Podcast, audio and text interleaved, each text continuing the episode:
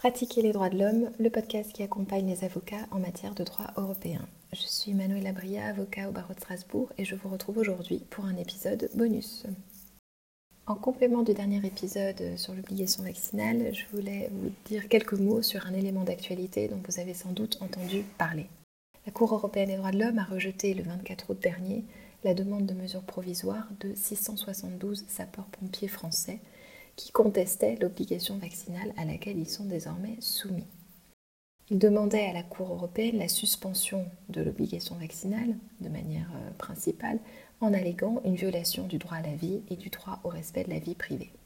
La Cour a rejeté cette demande. Vous avez peut-être lu l'une ou l'autre chose à propos de cette décision dans la presse, mais il y avait de grandes confusions dans ce que j'ai pu lire.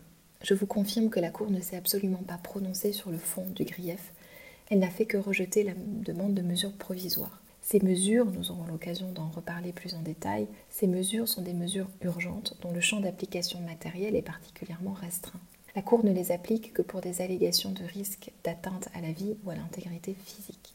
Le communiqué de presse de la Cour, ces décisions de mesures provisoires, que ce soit les décisions d'acceptation ou de rejet, ne sont pas publiées, donc il faut se contenter des communiqués de presse.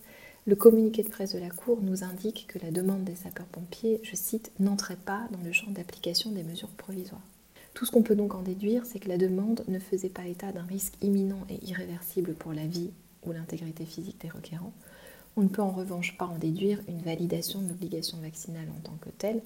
C'est l'arrêt sur le fond qui pourra nous dire.